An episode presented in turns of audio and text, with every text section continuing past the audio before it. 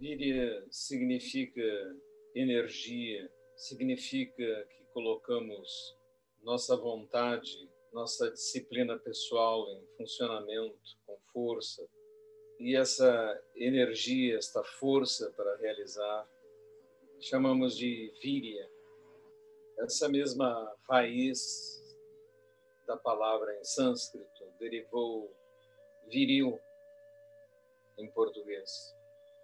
Compreendendo esse sentido, temos uma grande oportunidade agora de mostrar nossa energia na prática. A víria que Buda colocou no seu treinamento, querendo acordar definitivamente. Ele já tinha galgado níveis muito altos. Dois mestres já o haviam convidado para ser sucessor deles, mas ele não estava satisfeito.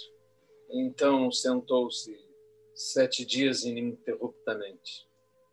Nos nossos retiros normais, fazemos de oito a dez horas. É uma oportunidade de atingirmos níveis mais profundos, estados mentais mais profundos, adiantarmos nossa prática não praticamos pelos seus subprodutos de calma ou serenidade, ou melhorar um pouco em nossas vidas. Nós, no Daisen, queremos uma realização espiritual, algo muito mais denso, mergulhando profundamente e modificando nossas vidas e assim o próprio mundo. Coloquem Virya em sua prática